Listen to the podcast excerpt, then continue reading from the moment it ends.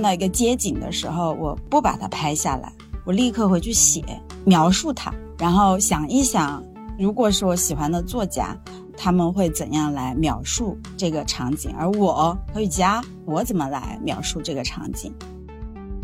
当我们的生活要前进的时候，我也只能在最小单元的意义上去前进，我不能好像走一个捷径，或者好像走一个快车道。翻译可以让我待在我的气泡里面，待在我的小气候里面，但是其实覆巢之下焉有完卵，你越来越觉得那些事情就像一根一根的针，在把你这个气泡给戳破，到它破掉。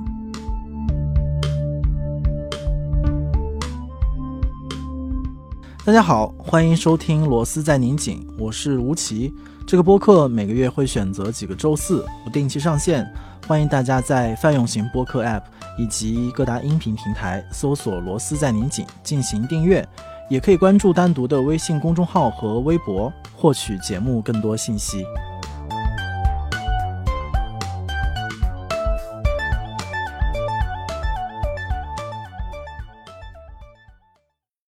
今天的嘉宾又是一位嗯老朋友，然后按照一个中年人做播客的正常流程，我通常 会回忆一下跟他的交往，因为日常我们也不大会去说就是回忆十年之前的老黄历，但是的确每次要面对老朋友的时候，都会忍不住去想，就是之前是怎么认识的，然后当时的画面是否还记得。其实其实有的朋友真的是很难想起来第一面的。但是跟雨佳的认识地面我记得特别清楚，尽管那个时候可能我都没有记住他的名字，或者说没有把这个人和这个名字对上号。我不知道你记不记得，或者说我们有没有一起说过这个事儿。你当时是应该我刚做记者不久，甚至有可能还是在我做实习的阶段。然后那个时候雨佳翻译了 Michael Meyer 那个《再会老北京》那本书刚刚出版，然后我就约了跟 Michael 约了一个采访。然后当时雨佳跟他一起来的，所以我们是一块儿做的采访。我印象很深的原因是因为当时是来学校里嘛，嗯其实没有什么公共空间是可以适合做采访的，所以我还借了我的导师的一个硕大的办公室，然后来接待你们俩，然后聊了一会儿。因为当时新闻业还算是颇有希望的行业吧，所以有很多的嗯同学或者是说年轻人愿意加入这个行业。所以当时我看到雨佳就是一个非常年轻的小姑娘的时候，我内心给她贴上的那个人设，这是一个非常野心勃勃的女记者，就是将来她会在非虚构或者是在新闻写作这一块会很厉害。那我现在来补上那个聊天，就是当时的我已经放弃了新闻理想，就是当时的我就已经是。因为我跟 Michael 认识，是因为他在港大的那个新闻传播学院做我的导师，就是那个那个项目。当时我特别喜欢他那门课，就是就我们通常所说的特稿写作嘛，就 literary journalism 那门课。因为我觉得那个是一个长期的那种报道，所以我才跟他关系那么好，然后翻译他的书。但是当时我就觉得，我读完那个新闻。呃，在港大读完新闻专业之后，我就觉得新闻可能这种要求及时的，或者说的难听一点，就是好像吸血鬼一样扑在采访对象身上的，就是很讲究那种现场感，然后有一些嗯，怎么讲会过时吧的写的文字，这种可能非我所愿吧。然后，而且当时在港大的那两年也是。就是大陆跟香港的矛盾有点激化的那两年，我们在港大也经历了几场那种辩论，或者是呃，包括战争也是在那年发生的。所以那个时候我就已经觉得，哎呀，新闻这个东西搞不成。我其实觉得这两年我又在重新找回那种自我表达的欲望，就是我做了这么多年翻译了。这个工作对我来说是一个比较安全的工作，就是我一直在做这个工作，有一个最大的原因就是它很安全，它安全到你就是可以躲在一直躲在里面，你可以就不去接触外界，然后你可以完全的活在你的气泡里面。但是这几这两年我又觉得我可能还是有一些长的东西想要表达，它不是社交网站上面的那个社交网站，我也被封了，封了半年，封了半半年加一个月左右吧。然后，呃，它不是社交网站上那种短短的那种东西，而是你，就是我觉得可能，比如说翻译是我在那个时候，我我们第一次见面的那个时候，又说回那个时候的话，我其实那时候还是在想写作的。中间有一段时间，就是我做翻译之后，我我看了太多写的特别好的那种非虚构作品，不仅是我翻译的作品，我在这儿纠正一下，我没有翻译过何伟的书。就是所有人在说哦，看过你翻译的何伟的书，我说对，对不起，何伟的书都是李雪顺老师翻译的。对，就是就包括呃，你不管是翻译还是看，你看多了太多，包括何伟的老师 John McPhee 他写的那些呃跟环保有关系的主题啊，然后还有他写的一些关于非虚构写作的那种呃理论啊什么的，看多了之后，你就觉得我还用写吗？就我的性格是这样的，我就会想，我还用写吗？然后到这两年，可能也跟何伟他到了成都有关系，他又重新，嗯，他是一个催化催化剂，然后到我就是，我又觉得我不应该这么安全，可能需要用文字表达一点东西，嗯，我知道你，你好像在寻找文字之外的表达方式，就是你在拍照片儿，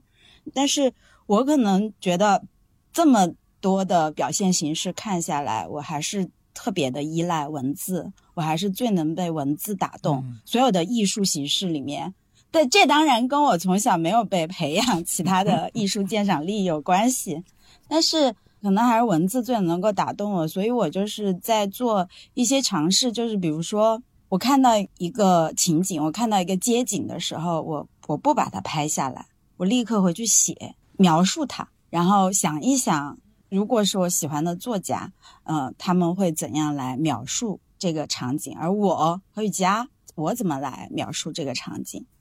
所以，就这几年开始在想这个东西。还有一个就是，就是比如说翻译这个东西，其实它。在你完成了之后，你是一个比较主观的在完成它，然后再交给编辑，编辑也是非常主观的去评论它。然后因为有一个原文在那儿，这永远不是你的东西。虽然大家都在说翻译是再创作，我在很多地方也说过，我完全不同意这句话，因为那不是你创作的东西，你永远是躲在别人的创作后面在说话的。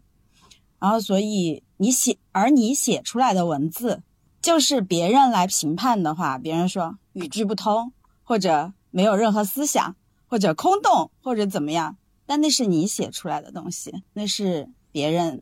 的评价也拿不走的东西。所以这这两年我又开始可能 回归，而且我觉得可能非虚构写作给我们提供了一个短平快的新闻之外的选择方式嘛。而且这两年也出现了很多优秀的中文的非虚构特稿啊什么的，也挺给我振奋的。所以可能，嗯，我也在尝试自己先写一些东西，然后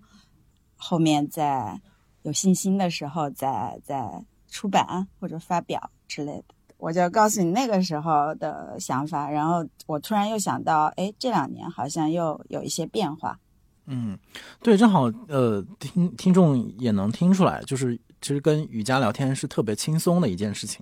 你可能稍微开一个话头，甚至你可能什么都不用说，你只要坐在那里坐下来，就可以听他说他的生活，或者是从他一个他从一个话题跳到另外一个话题。这个其实是后面，其实我们第一次因为工作的关系打了个照面之后，很长一段时间里面，其实也许彼此知道或者不太知道，但其实很长一段时间没有太多的联系，是在近几年里面我们才重新的恢复这种联系，而且是就就像我们前面说的，直接我们就比如说在成都就会会。见面或者来北京，就形成这种，呃，非常良好的培养了，就是一定要线下见面习惯的一种朋友关系。然后这个时候，就是雨佳已经给我展示出了一个，嗯，和我之前的那个就是刻板印象或者那个人设完全不同的一个形象。他就会滔滔不绝跟呃跟你讲，尤其是就是可能跟翻译啊写作无关的，比如说对于脱口秀现场的。爱，然后向我展示他海量的关于这个这个话题的储备，甚至他也写过一篇很长的关于单立人的一个一个文章，其实也是非虚构的一个文章，所以那个是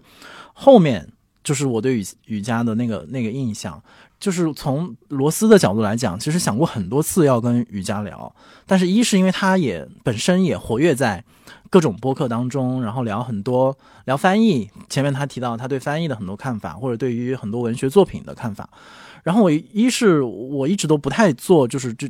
这种太就是完全去聊作品的节目，所以其实想找你聊，恰恰就是因为你前面就是。说到的那个那个变化，就是我我其实也察觉到了这个变化，而且挺感觉挺强烈的。就是你从一个其实可以很安逸，首先你生活在一个安逸的成都，然后你有翻译和你周围很好的一个很安全的小环境，是你可以在当中很安全的生活和工作的。但是我感觉你没有这个东西不能完全满足你，就是反而是你前面说到的，你对于写作、对于 fish go、对于表达的那个愿望重新变得强烈起来。呃，甚至可能在今天的这样的一个环境当中，他们会有别的意味，所以我其实是想从这个角度。呃，跟你来聊，然后也其实这也是呃罗斯在今年的年终总结当中的呃一个单元，然后这个单元呃有它的题目，然后这个我们一会儿再说。但是我发现我又犯了一个很大的毛病，就是一开始不好好介绍嘉宾，就是一定会我经常会被听众批评，就是你都不告诉我这个人到底是谁，他做了什么，然后你就开始开始唠家常，他们很难进入，所以我赶紧补充一个非常重要的环节，就是嘉宾介绍环节。在最新的一本单独爱尔兰文学特辑里面，何雨佳客串帮我们翻译了其中一篇，然后他正式的介绍是自由译者和半吊子撰稿人。你看这些定语都很有意思，然后还 特意注明了他自己有一只猫，网红猫 Butter，which 也非常爱我的一只猫。哇，他来了，在录制现场。他来，他好，他好懂啊。对他能够接收到这个信号。然后他当然，嗯，接着介绍啊，就是我觉得何雨佳他可能被很多读者熟知的身份，就是刚才他也聊到了，就是翻译嘛，他是译者，然后翻译的很多书，我想大家肯定都看过，比如说《鱼翅与花椒》，然后刚才我们提到的 Michael Meyer 那本《东北游记》，再会老北京，呃，还有《看不见的美国》，东京就是最近出版的《当呼吸化为空气》，东京起梦等等等等，他已经年纪轻轻，译作等身的一个人。然后与此同时，他也这后面就是我的发挥了，就是 他活跃在整个成都的公共文化界，在成都的大小书店，然后公共场所当中，如果你是一个热心的参与者的话，你一定会认识他。然后他也怎么讲，也可以带你去吃整个四川境内嘛各种好吃的东西。然后当然他以自己的厨房可能也是 忝列其中。所以大概他就是这么样的一个人，我觉得通过他的表述，可能大家会更直接的感受到他的性格。可以打招呼了啊，罗斯在宁锦的听众朋友们，大家好。然后我要补充一下，我是一个专业的脱口秀观众。这部分一会儿可以让他来展示一下，但是很担心你展示最后这个节目就全是关于脱口秀了。怎么不行吗？喜剧登不上大雅之堂吗？哎，我们还出版了一本《喜剧的秘密》呢。OK，我们言归正传啊，我们今天还是希望就是借由一种总结的方式吧，就是尤其是对于具体的二零二零二二年这一年，就是因为这一年的发生的事情，它的强度和它作为整个三年疫情的某一种嗯，怎么讲突然的总结，我觉得好像。当然，这我一直坚持，就是我们应该总结、总结再总结，就不要让好像年终总结或者什么新年愿望变成只是那几天我们要做的事情。其实，这一年是真的值得更深层的思考的这样的一个一个年份。所以，可能开头就是我们也可以从你感知到这一年，你经历的这一年，和你如果让你去总结和形容的话，你会怎么描述这一年你所经历的自己的生活和所目睹的世界的这个这种变化？嗯，如果只是用一个词的话，我就想说不振奋，就是不振奋。因为我即便对你这么一个振奋的人来说，对对，就是我之前我给做书写了一个书评嘛，就是二零二零年的书呃书单，然后说那个二零二零年我有很多时候都在颓废的发呆，然后结果我的朋友就说你在你颓废。你发呆，就是他们不会想象我是这样的状态，但是确实，二零二二年，我相信大部分人或者我周围的朋友，大部分人都是和我一样的，不是很振奋。但是如果再加上一点的话，就是我觉得，嗯，在不振奋的时候，我其实受到了最大的鼓励，因为平时我不需要鼓励，平时都是你鼓励 别人。对 你记不记得二一年的时候，我们俩在呃北京见面，然后当时是在北平机器，好像是啊，当时。你就在说，你说了一句话，我后来回想起来，呃，其实还挺有预言味道的。你说，你看周围这些人，好像北京的附近没有任何变化，二环里的生活还是在继续，但是他们已经完全被改变了。我还说了这个话，你当时说了这样，对你当时说了，他说，你说很多东西完全都不一样了，他们已经完全在改变了。你现在再回想来看，二一年那个时候，我们俩进行那个谈话的时候，你说这句话的假设前提是生活已经正常了，所以你才能去那样总结，就是他们已经恢复了，但是内里有一些东西已经完全变化了。结果没有想到，在那之后，过了短短几个月，这一年就变成那个样子，二零二二年就变成那个样子。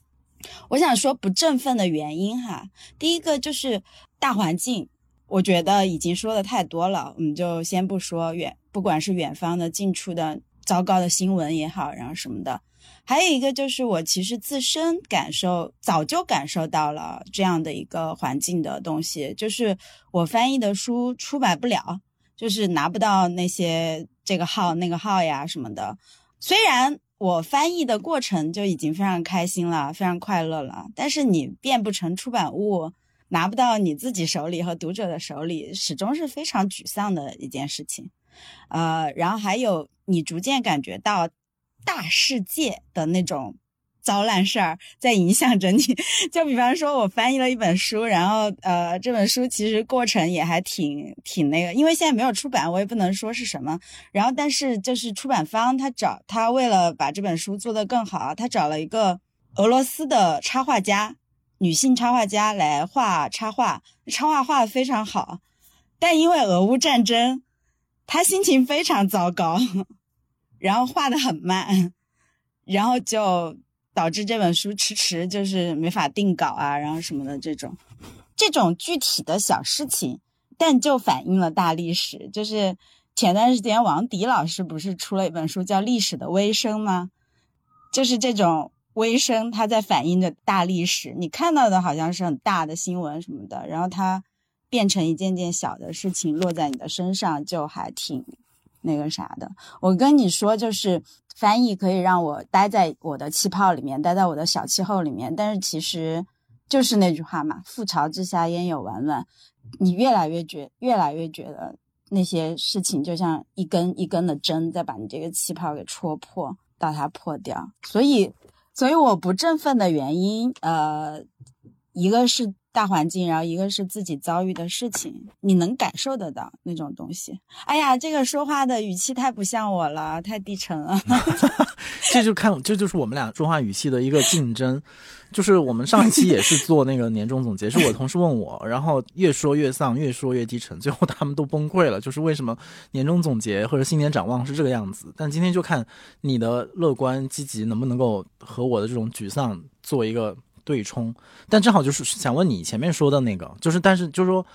其实对我来讲，这种困难也许二零二一就有眉目，但是真的是在二零二二年，嗯，陷入了一个比较深的深渊，就是一真的是一个黑洞一样的，就是看不到太多的光亮，或者之前以为的光亮就一个一个在被熄灭，或者用你的形容就是一针把所有的就是有亮处的地方其实都戳破了的那个感觉，所以我的确是想不到很多。更光明的所在，或者能够给大家带来一点鼓舞的东西，所以就很好奇了。就你刚才说到，在这种不振奋的前提之下，不管是大的环境还是小的，就是周边，你还是感受到了一些怎么讲被鼓舞的地方。然后这些我之前也听你说过一些，不管是说整个程度带来的，还是说周围的人，具体的人给你带来的，所以你能不能也从这个角度去总结？那如果说这一年里面给你带来过很真实具体的鼓舞的话，是谁？然后是什么地方？什么事件？好，我首先说一下，就是我这一年，第一是因为豆瓣封了我，所以我都不怎么看那个社交网络。就我平时就是上豆瓣的时候，连带着刷一下其他的社交网络。然后呃，因为豆瓣把我封了，我就不不怎么刷了。但是我碰巧看到了，在就是想刷刷豆瓣的时候，碰巧看到你发的一个，你说那个从来哎。你说什么？从来没有感谢过自己是一个文艺青年，还是什么？就从来没有文艺青年，其实这个时候文艺成了一个救命稻草吧？是不是那一句话？对对对，类似于这样的话。呃，这句话其实我的感受是挺深的，因为在前面几年我的那个阅呃阅读都比较偏那个呃非虚构，就因为我的那个翻译的方向决定的嘛。然后我的阅读也在这一块儿。就是我，因为我认识好，他有好多作家，然后想要去看他们写的那些东西，然后可能，而且我觉得好像现实更有力量，越来越觉得。但嗯，今年沉浸在小说的世界里，沉浸在虚构的世界当中，然后就觉得啊，不管就是我不管我读的那个故事，它是伤心的，还是快乐的，还是怎么样的，但你就永远觉得啊，故事里永远是有一个美好的世界，可以让你。逃避，也不叫逃避吧，就是可能有时候人就是活那么几个瞬间，你你有的时候可能就是可能就是为了你读到一段好文字，读到一个好故事的那个瞬间而活着的。当你有了这些瞬间之后，你就觉得好像我还有权利拥有这样的瞬间，那我的生活还是可以继续的。一个今年的阅读很多都是。就是小说，然后小说给我带来，尤其是科幻小说，因为成都不是申幻成功了嘛，这个给大家很大的振奋，就觉得嗯，世界还是在这里，大世界还是在这里，所以我就作为一个并不是特别科幻作品的阅读量并不是特别大的读者，看了很多科幻小说，然后发现一个全新的世界向我打开，还有具体的就是。除了这个，就是在文艺作品当中的，呃，鼓励之外，还有几个。我跟你说，我觉得就是在你振奋的时，就是不振奋的时候，你特别容易得到鼓励。具体就是跟朋友有关系，也是你刚才说的那个话嘛，结合到自己的现实啊。还有一个，呃，我要说一个，可能是罗斯的好朋，就是好朋友，然后也是大家比较熟悉的，就是小雨。我是今年夏天。夏天的时候，在那个成都见到小雨的，啊，就不用说之前，呃，你们俩的来来往往的信啊，小雨写的《立马之梦》啊，然后什么，我都是忠实的读者。包括我们俩第一次在成都见面的时候，你也是在跟他做一个那个线上的，对对，当时吴奇已经喝多了。对，但是还是主持的超好，我当时超级佩服他。主要是被，而且被小雨察觉，就这个人在一边喝酒一边工作。对，因为因为我完全是一个不能 multitasking 的人，所以就是就是被吴奇折服了。当时，好，这是后话。哎，就是然后我就看你们俩的信啊，或者什么，还有小雨的书，我都很喜欢。然后我见到他之后，当时也是做呃那种线下活公共的活动嘛。啊讲完之后，我们又聊了一下。聊的时候，就跟他讲，我说那个，我就问了他一个可能大家当时都会问的问题，就说你在国外为什么要回来？小雨就很认真的看着我说，我就是要回来亲历二零二二。哇，这也是一句预言啊！对，呃，他当时就已经不算是预言了吧？就当时哦，已经在二零二二的过程中了。对对对，是六月份，我记得是六月。然后我当时就因为因为小雨是一个，我怎么形容呢？就至少我自己跟他见了面，然后我印印象中的小雨是一个非常非常有劲儿的学者，就是他一直都在，他在很有劲儿的在做学术，然后他在很有劲儿的在研究他的。领域，他的那些政治啊，然后什么的人类学啊之类的那些东西，然后当时就想，他是一定要专门回来清理二零二二，而我正好在这里，然后我就想起一句英文里面有一句以讹传讹的，说是中国的 curse，中国中文的老话的诅咒叫 “May you live in interesting times”。我当时脑子里一下就想到这句话，我就想这到底是一个诅咒还是一个什么？我想可能正在，我当时一下子就觉得小雨给我导流了，就把我脑子里那个好像已经堵住的那个东西一下子导流了。我觉得哦，你你可以说它是一个苦恼，你也可以说它是一个经历。可能有一天，这一切都会成为你的矿脉，就是金矿的矿，嗯，然后文脉的脉。可能有一天，这个东西都会成为。呃，这是一个受到鼓励，也不叫鼓励，呃，我觉得是鼓励。就是当时我觉得，哎，我一下子有劲儿了，我觉得，呃，我要做好我能够做的事情，我要守住我的中心。啊，第二个我记得是。能够记得的是，就成都九月份的时候也封控了嘛。然后在这个过程当中，有一个老师，他以前是一个媒体人，然后现在是自媒体吧，就张峰老师，应该大家都对听过。他今年出版了一本书叫《成都的细节》，他是一个河南人，但是他在成都封控的时候，他在成都生活很多年，然后他在成都封控的时候，他的那个公众号。他公众号叫“城市德地德”，就是那个德地德警察那个德地德。然后，对，回头我们会写到那个收他就是大家就可以去找。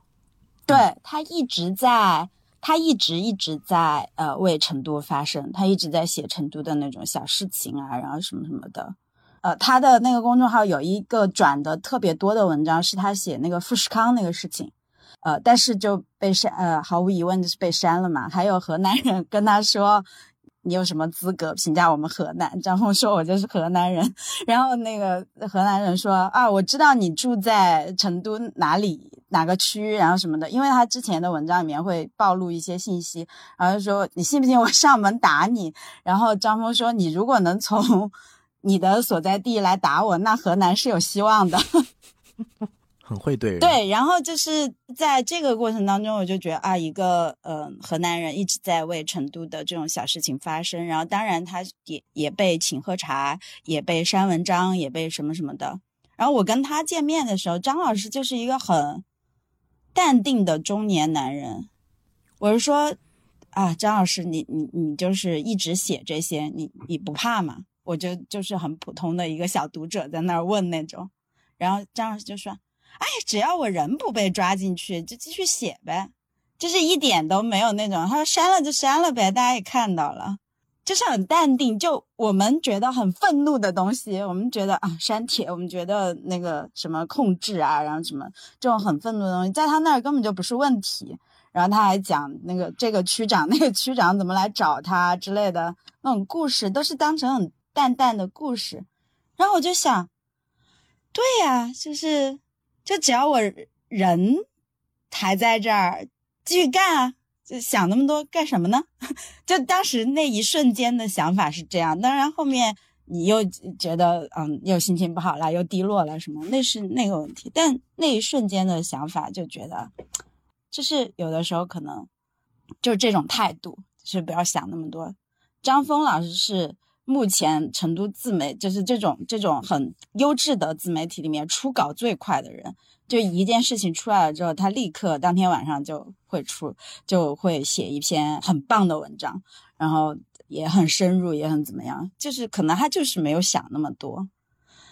嗯，这是一个很受振振奋的，还有一个就是呃那个徐晓老师。呃，去年成都的公共生活真是异彩纷呈，就是各个地方都在搞活动啊，然后有很多很多嗯很厉害的老师来了。那个徐晓老师写《半生为人》的那位老师，嗯，我们后面可以写在工具箱里面。然后他其实是因为各种事情，呃，入过狱，然后一个一直在努力发声的老师。然后他就是讲何为理想主义。他就讲，他年轻的时候，他觉得他做的那些事情，勇敢发声啊，或做出版啊，或者什么什么之类的这些东西，都是理想主义。但那个时候，他的想法是，我要做这件事情，我有一个目的，就是我要去改变人，改变世界。我我一定要去怎么怎么样，我一定要去尽可能多的影响他人，然后什么什么的。他觉得这是他当时的一种对理想主义的看法。然后他就到后面经历了这么多之后，他再坐下来，他在想他现在做的，即使经历了那么多坎坷，那么多的阻挠，但是他还是在做这些事情。他现在做的事情和年轻时候做的事情都差不多，但是他就觉得，我现在做这些事情是我想做这些事情，我喜欢做这些事情，我没有想过我要去影响什么或者改变什么，他的结果就让他自然而然的发生好了。然后他现在坐在这里，他做这些事情的时候，他想，哦，可能这是理想主义。这个活动我甚至都没有去参加，是主持人给我转述的，但他转述的非常好。我当时听到就觉得非常非常的受鼓舞，就是我应该，我可能应该学习这种上了年纪的智慧。我们都开始上了年年纪了，我感觉你这个清单我都可以替你接着往下列，因为这个我们也讨论过多次嘛。就是比如说，也许比如说林子在敦坝做的这一系列的活动，本身也是一个啊，那个刚才徐小老师那个也是在也是在敦是林子在，包括小雨嘛，他也是在敦坝，对对。对。哦，小雨也在敦巴，但小雨小雨来成都的短短数日，被盘的被成都的公共生活盘包浆了，已经 就是参加了好多好多的活动。对，然后还有比如说你之前也就私下和公开的也讲过，比如说你们小区团长的故事。对，哎，我我刚好要说，就是就是还有一个很大的鼓励，就真的是来自 来自团长。对，我给你讲过之后，我就我就有点不想详细讲了。就我觉得他是一个在你可能跟他聊我们平时所说的那些议题呀，我们的女权主义啊，或者什么什么之类的那些东西的时候，他是绝对就觉得你在讲什么，你是个疯子吧这样的。但是他就是在用他的自己在实践，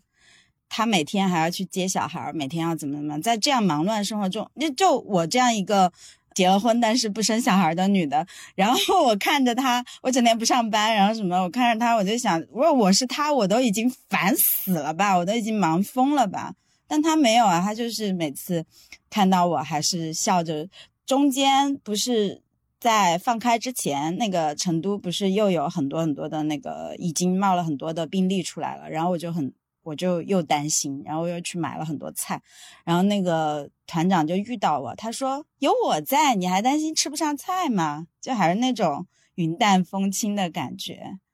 我觉得就是不知道为什么这几年我就越来越丧失了这几位老师。我刚才提到的小雨、徐晓，然后呃张峰，包括我们团长这些人身上的那种纯粹吧，我觉得。可能很多事情你觉得你丧失了吗？你竟然说这个话，然后想太多就你就不，我不知道，就是可能他们比我还要更无畏、更纯粹一些，然后就他们干了很多的事情。嗯，这个我肯定同意了，但是就为什么？比如说这次，因为其实呃，本来我们应该更早的录这一期，但是因为我我先阳了，然后后来是雨佳也阳，然后我们俩症状。都持续了一一段时间，所以就是拖了一阵子才会聊。然后，而且就是感觉中间隔了三千年。对，物完全是已经就是物是人非的一个新的阶段了。但怎么讲？为什么跟你聊？就是我恰恰觉得，可能你不管是你的经历，还是你本身吧，就是其实你就是由刚才你说到那些人，可能你被他们鼓舞的东西所组成的。就是有一次。已经挺冷了，天已经挺冷了。然后那个杨潇到成都来，然后我们就约着说去吃饭。杨潇大家肯定都很很，他来过，他应该来过很多期螺丝了吧？嗯，两次吧。然后重走，哎，都是单独的作者。我也非常喜。你说你的书不给单独出，给谁？重走我也非常喜欢。啊，好的好的，嗯，这这这私聊私聊，然后那个就是重走嘛，我也很喜欢。然后他包括见了杨潇之后，我就觉得他是一个他在公共平台上面有很多的表达。见了杨潇之后，我觉得他是一个平静的少年，就是嗯那种感觉，就他既平静又很有少年气的一个人。然后当时我是在跟他说我看的一本书，就是一个以前在清末到日军侵华战争这段时间在研究那个中国的河流的一个外国人，我在给他讲他写的这个书，就是他非常喜欢中国的船只跟河流，然后他在那个长江流域啊，呃，走走走，然后什么什么的。我就跟杨潇说这个，因为你知道他写的东西就是河流啊与公路上寻找那个西南联大什么的，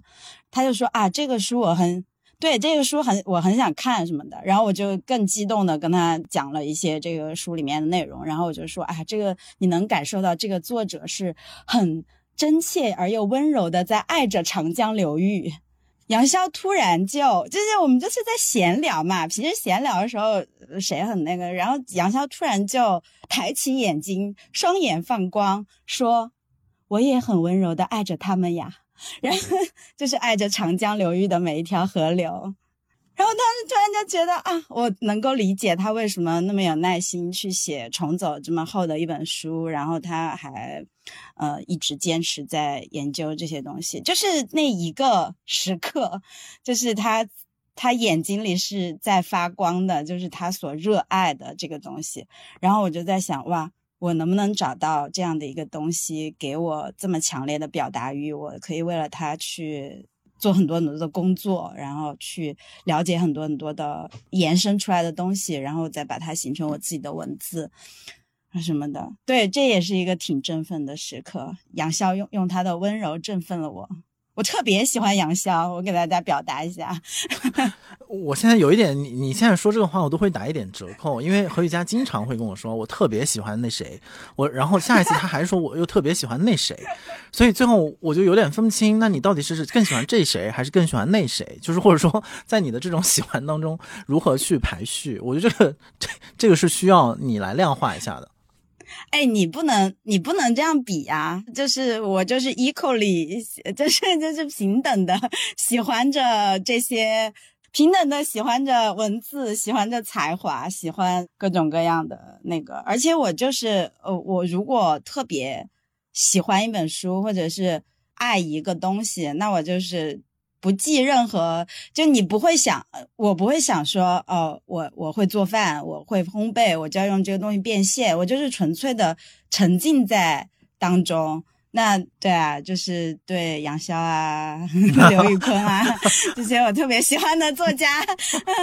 就就是一定会一定会帕慕克啊，然后什么的，就就是呃完全的自来水嘛。还有比如说脱口秀。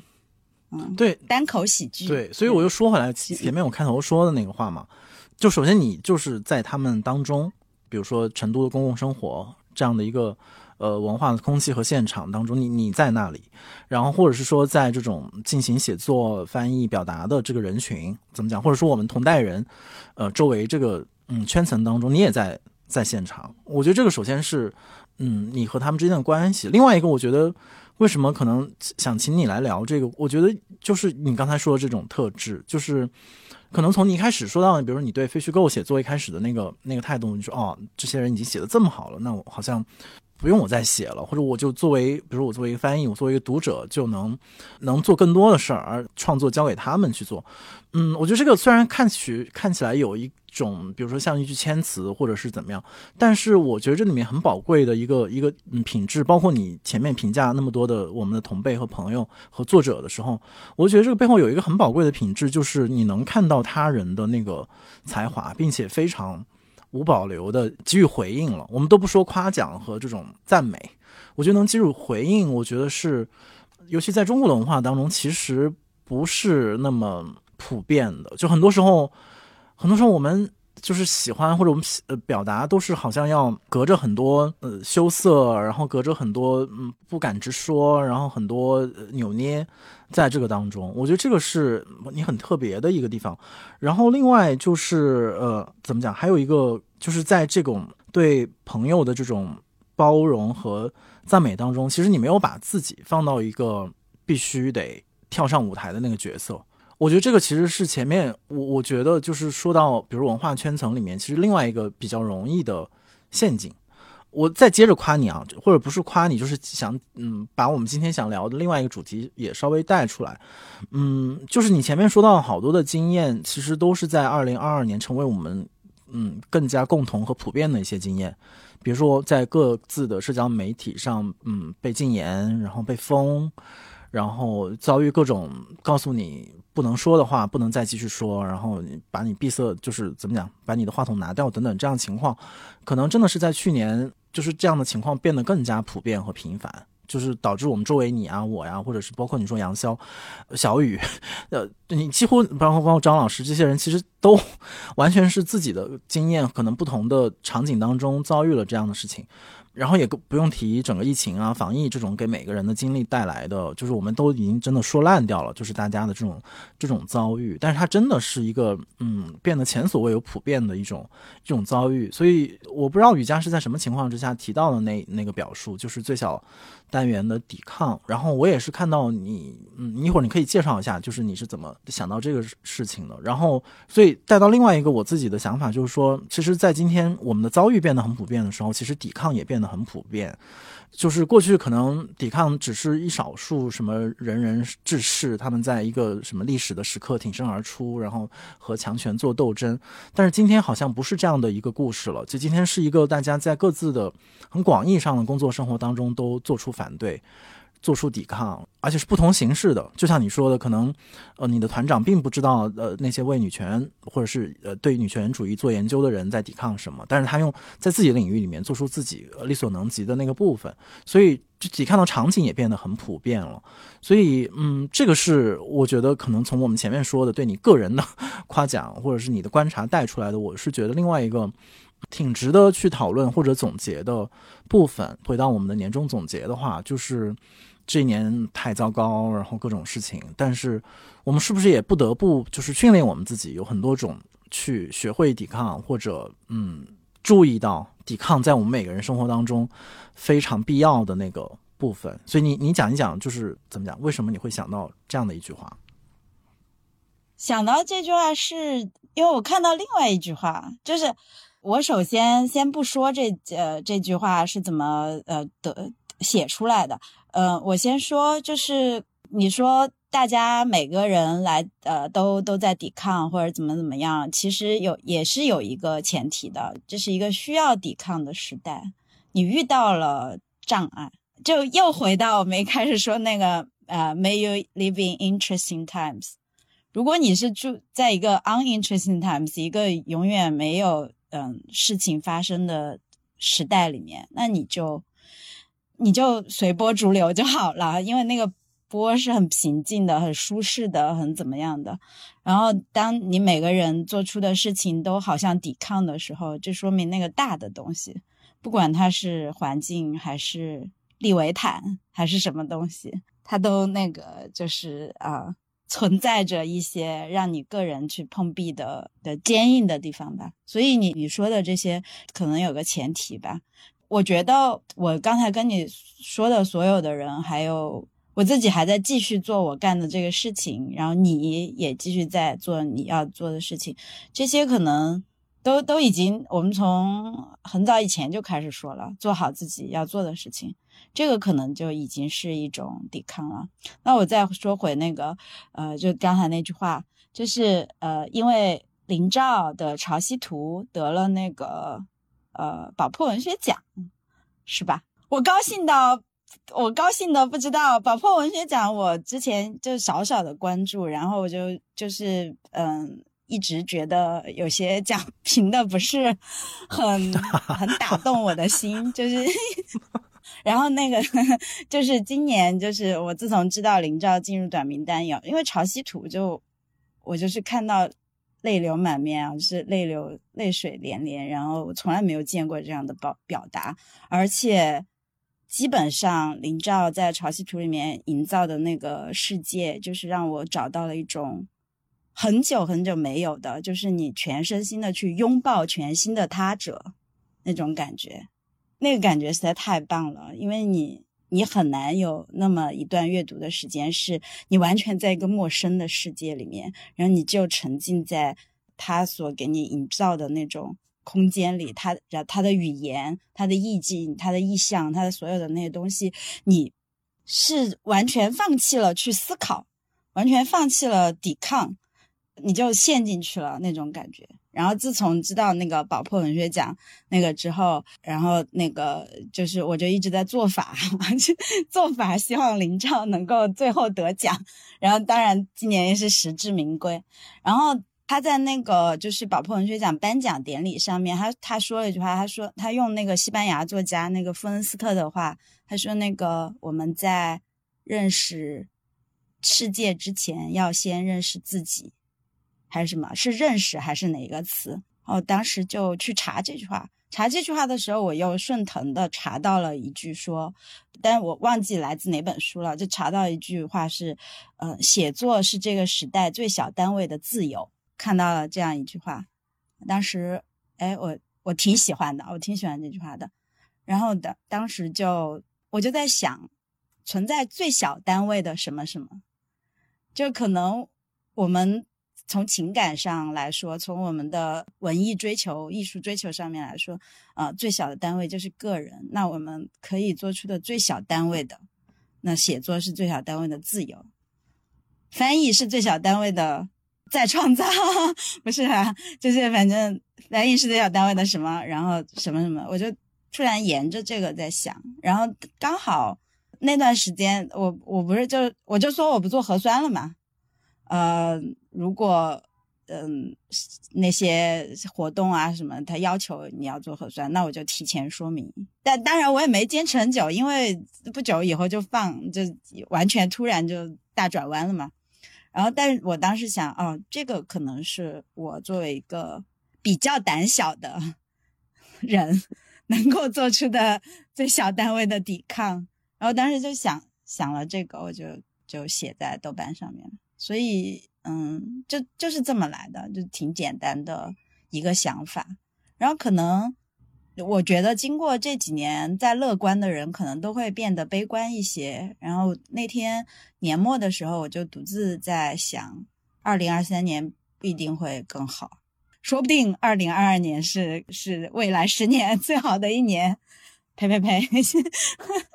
不要说这种不吉利的话。但是，就是我在想，嗯，可能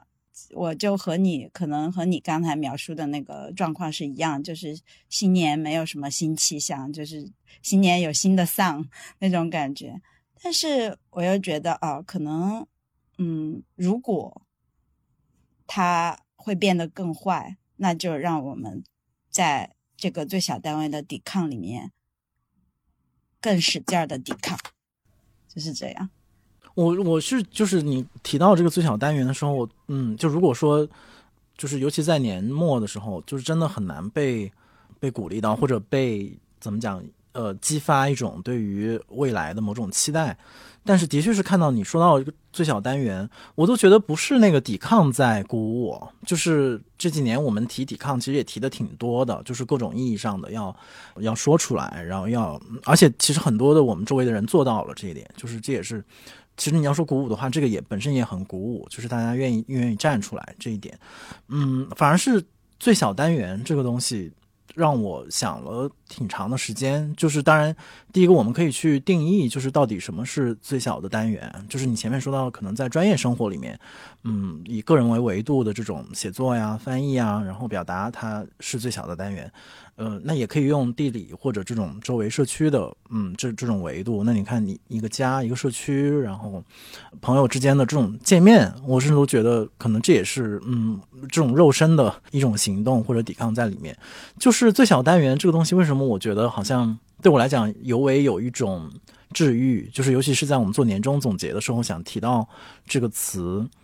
就是好像嗯，不像以前我们看，比如就是我们这种文艺青年啊，或者说你前面说到理想主义的人，其实很容易是被那种比较英雄的叙事所吸引的那种啊，我要改变世界，然后我要提出一个。很怎么样的一个理念，然后为之呃言行一致的去去奋斗等等。我们有一部分的专业工作其实是被这个所召唤的，但是的确是这样的一个一个怎么讲揭竿而起的这样一个画面和场景，其实是在过去几年里面被改变了，然后也很难再实现，没有具有什么现实性。对，等一下，你你在说这个没有什么现实性的时候，我就在想说，其实就是嗯，这种宏大梦想的覆灭，其实是和是跟那个社会给你的大印象是有一个反作用力的，就是社会给你的大印象，让你让你一方面又厌恶这种宏大叙事，你不觉得吗？就是觉得应该回归到个人的身上。对，你会觉得宏大的梦想好像虽然它还是很伟大，但是它存在着一点儿那种没有同情心、不近人情的那种感觉。我不知道，我我我只是这样。对，而且过去我们其实是被教育的是那种总是用一个宏大的梦想去反对或者替代另外一个梦想，就很多时候，比如说我们都是理念之争，或者是说呃各种各样的蓝图啊，然后道路之间的，好像我们总是在这个方面侃侃而谈，然后但其实你会发现，其实最小单元这件事情其实从来没有。对大部分人来讲吧，从从来没有真正的被剥夺，就是哪怕是说在什么，呃，很残酷的风控当中，然后你说那跟邻居、跟跟团长之间这样的关系，它其实依然很柔韧的存在在那里，只是之前被忽视了太久吧，就是我们没有拿起这个最小单元的这个工具，所以我就觉得这个是一个很很大的提醒，就是我们对于最小单可能真正意义上的反抗，得从这种最小单元的一个。我们的一个意识的苏醒开始，就是我们意识到，其实手上别人可以把你的就是什么别的东西、武器都都都卸掉，但是你有一些东西是他们卸不掉的。然后那个东西是你不管你是多悲观啊、多乐观，它就在你就在你身上，就是所以它就像你的一种本能，然后它不会离开你，只要你只要你还在，所以这个东西是一个非常非常本质上的给能给我安慰的一个东西。对，我告诉你，就是你刚才说的这个特别适合吟一首哈金的诗。来，请吟。就是我突然我突然想起来了，就是哈金写，他他不是曾经他就有一段时间放弃长篇去写诗了嘛？有一首诗很短，好像就叫就叫《中心》。呃，他说你必须要守住你自己安静的中心，在那里做你只有你自己才能做的事情。如果有人说你是呃白痴或疯子，就让他们饶舌去吧。如果有人夸你专一，也不必欢喜，孤寂才是你永久的伴侣。然后后面还有一段，我带有有点不记得，但是他前面就是写的，你必须守住你偏远的中心，就你的中心可能很边缘、很偏远啊、你必须守住你偏远的中心，嗯，天摇地动也不要偏移。就是如果有人觉得你无足轻重，那是因为你坚持的不够久。我不太喜欢最后这段话，就是他说那是因为你坚持的不够久。然后如如果你呃日积月累，就会突然发现有一个世界在围绕你旋转，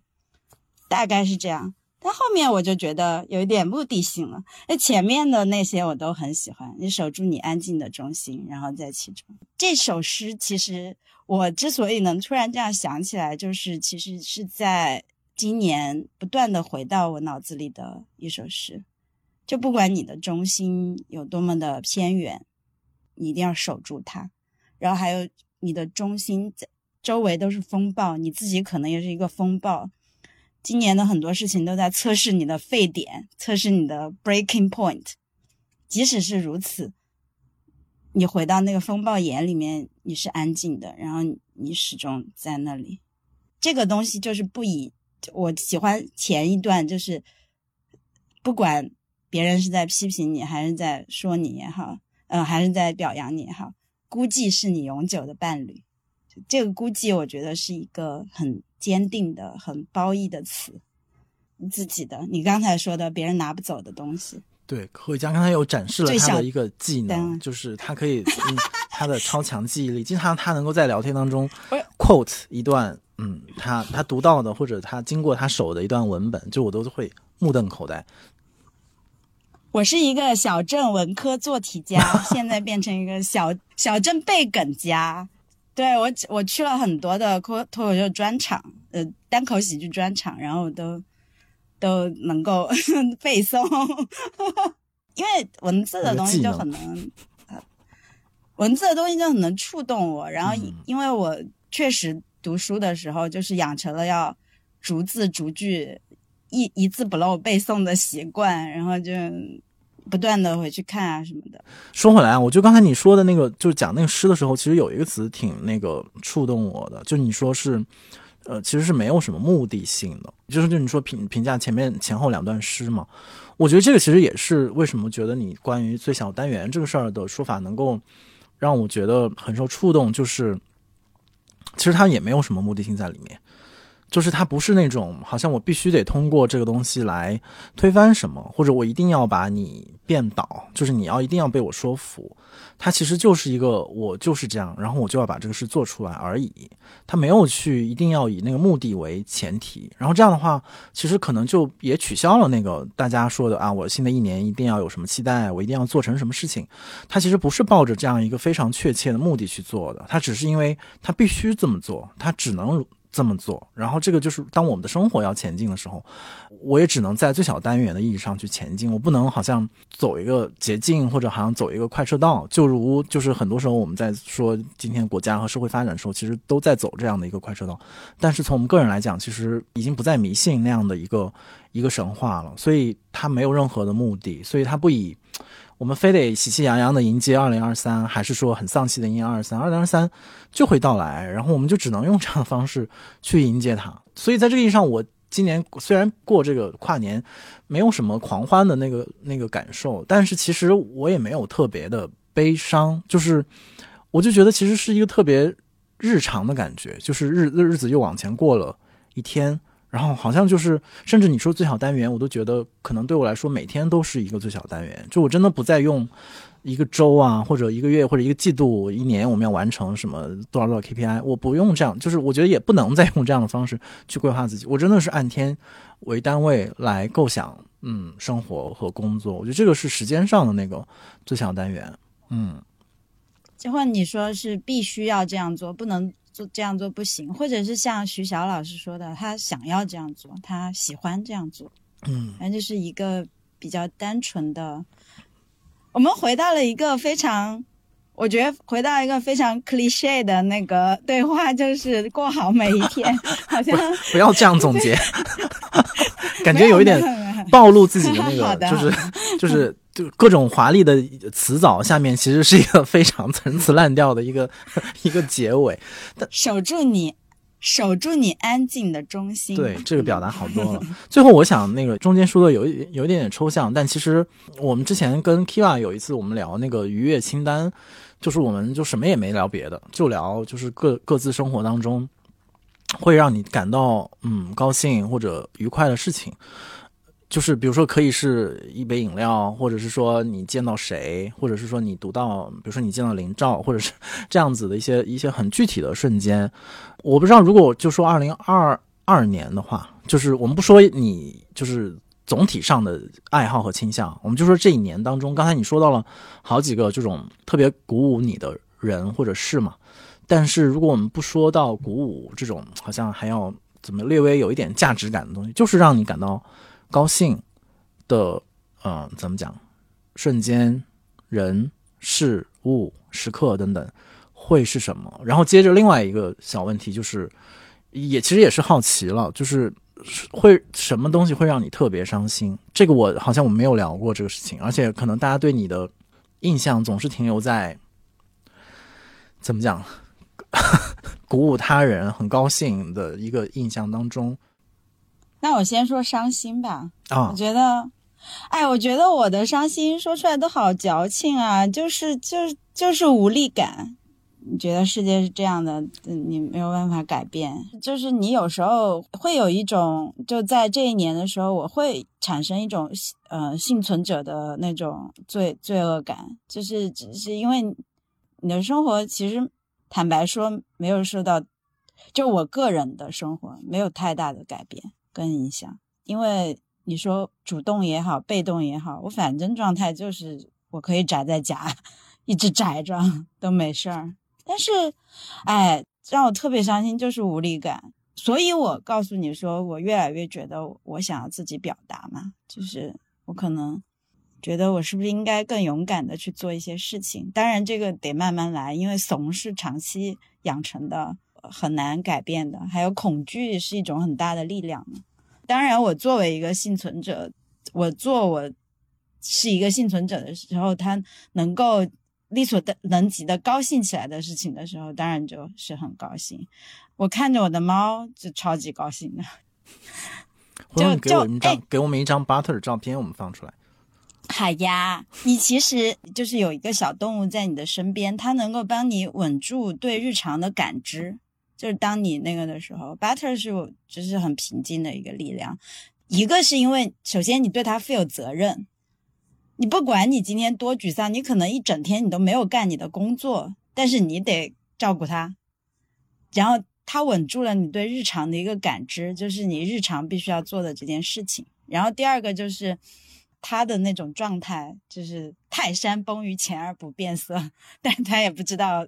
那些东西的，但是他就是那种状态，他他自己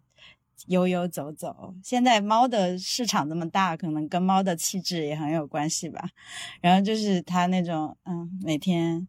他有一些他自己的 routine，然后他他有自己的爱好，他有自己的那个选择。你你看他的时候，还有一个就是他给你提供了一个。一个反思的空间，就是我会想，我可能天然对他来说是有一点优势的，因为我供给他吃饭，嗯，我我让它活下来，在这样一个环境当中，但是我尽量去，呃，虽然也说啊，你是我女儿啊，人什么，因为她很可爱，但是我尽量可能跟她保持一个平等的关系，就是我不去以人类的审美或者喜好来要求他。我我去想啊，猫猫的习性是怎么样的啊？然后猫猫喜欢什么东西？这不叫猫奴啊，这这 这就是很平等的在跟它相处。对，比如说我不会给它硬穿上衣服呀，或者之类的这种这种东西，我会去想它它喜欢什么。猫对猫猫是一个很重要的愉悦或者平静的源泉吧。嗯，然后看到喜欢的作品，那太太愉快了，尤其是你。你看到，然后林兆得了宝珀文学奖这件事情，我真的非常开心，我真的很开心。第一个是因为感觉你比他本人还开心。对，我我非常想见林兆，我还没有见过他。就是嗯，我想说，就是就是我我不想在这里又提出性别议题或者怎么样，但是因为呃女作家的长篇小说，而且只是她的第二本作品，啊，真是非常令人开心，就是。在他呃说那个什么，我们认识世界要先认识自己的那个话之前，我就也知道他知道他得奖，然后就想了很多。我想，我突然就想到，因为她是女作家嘛，然后她呃《潮汐图》也明白无误的是一个非常有女性视角的一个那个小说，然后就想到很多的女作家，就是比如说。那个托尔卡丘克，他得诺贝尔的时候，我也很开心。就是他的一很独特的那种文学形式，呃，白天房子、夜晚房子我也很喜欢。太古和其他的时间我也非常的喜欢。就是，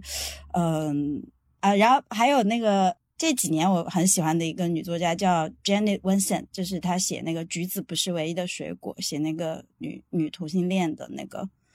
我就想到以前的女作家身上都有一些，比如说神经质啊，然后悲情啊那样的标签。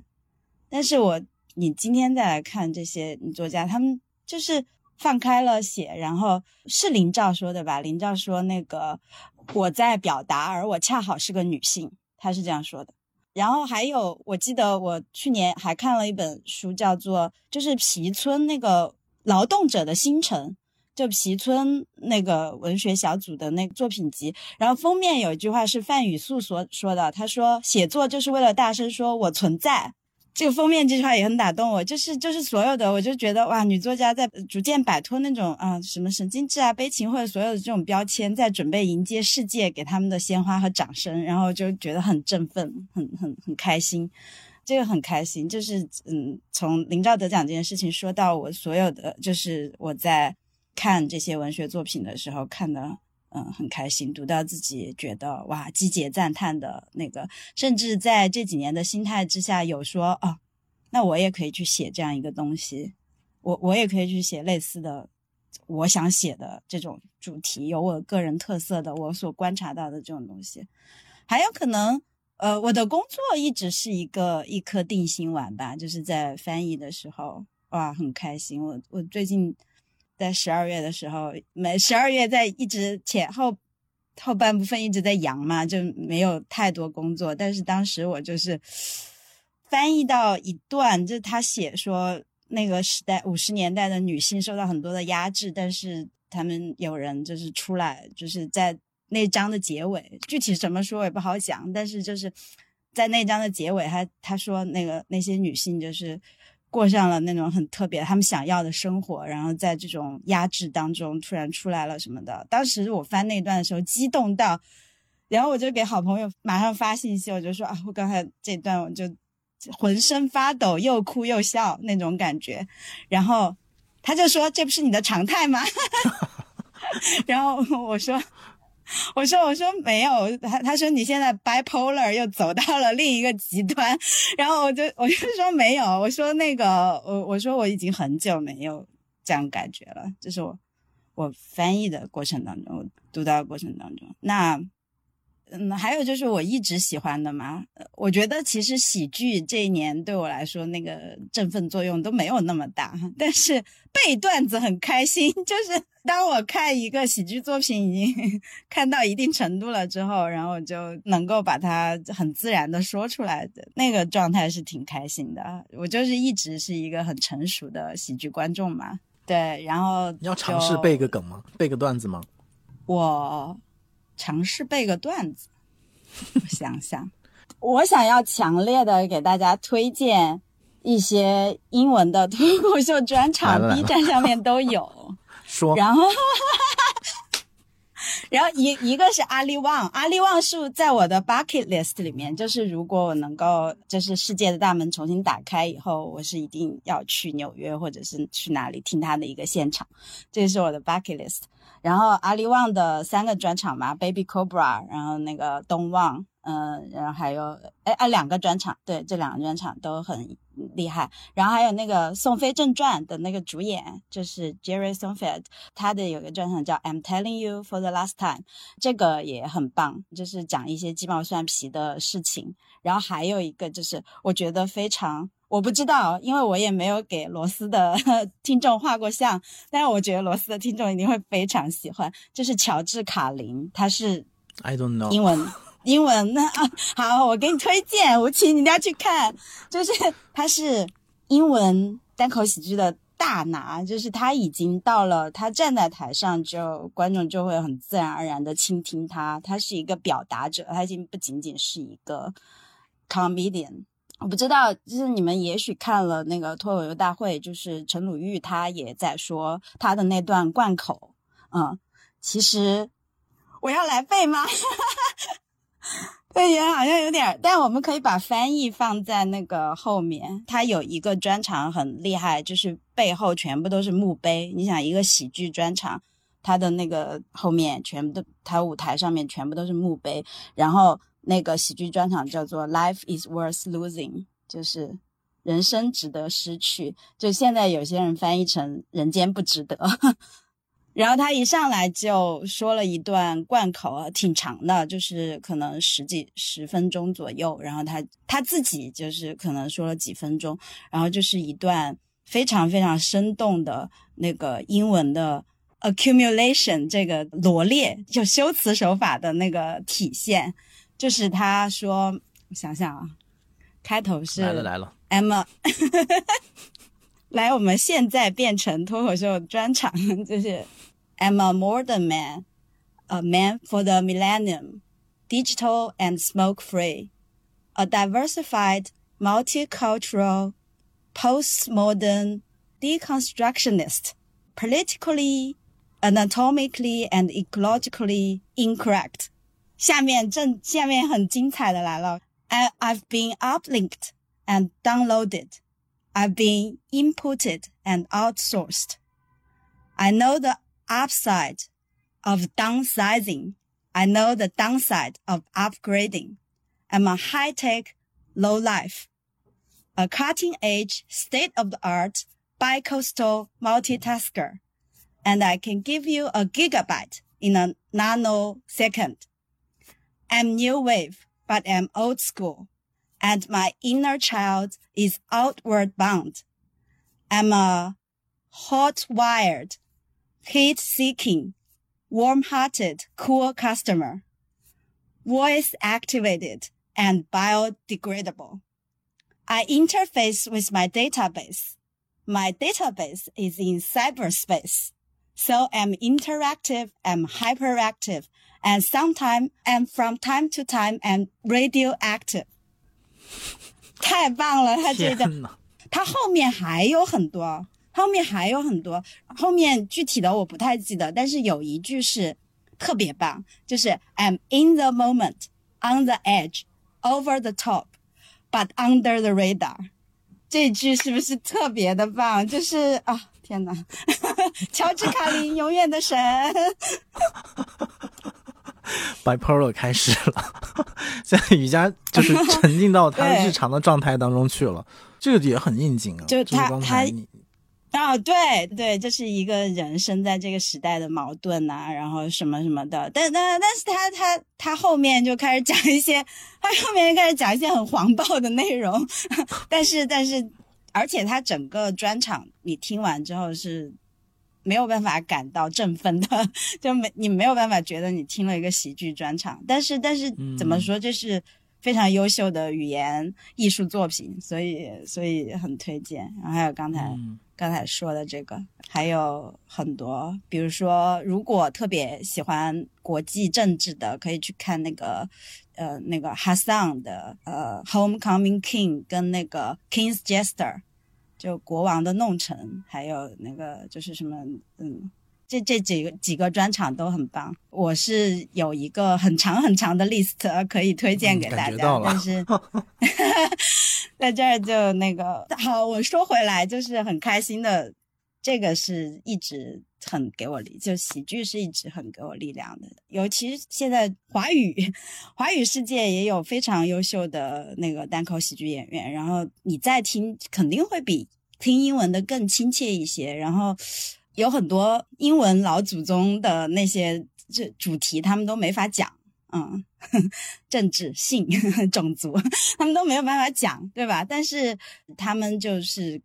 杀出了一条血路，就是在用自己的那个东西。然后你你很多时候去看，哦，对我今年我在二零二零年都看了十个那个脱口秀现场，今年好像就看了两场吧。对，因为因为很多演出都取消了嘛，然后我在看现场的时候非常开心，就是你看到一个人站在上面，把他生活里所有的那些不堪，都用嬉笑怒骂展现在你的眼前，那种感觉你会你会感受到力量，就是他已经可以这样来说他生活当中的这么重大的事情，这么悲伤的事情或者怎么样，他已经可以以这样的方式来。调侃自己了，然后什么的，我每次看到都会觉得，哦，我觉得那个时候也会体现最小单元的抵抗，就是一群人在在这样的时候，就是还能够笑，还能够笑得出来，呃，笑就是 poison to sadness，right？就是 laughter is poison to sadness，笑就是悲伤的毒药，这个会逼掉吗？最后拿这个做结尾。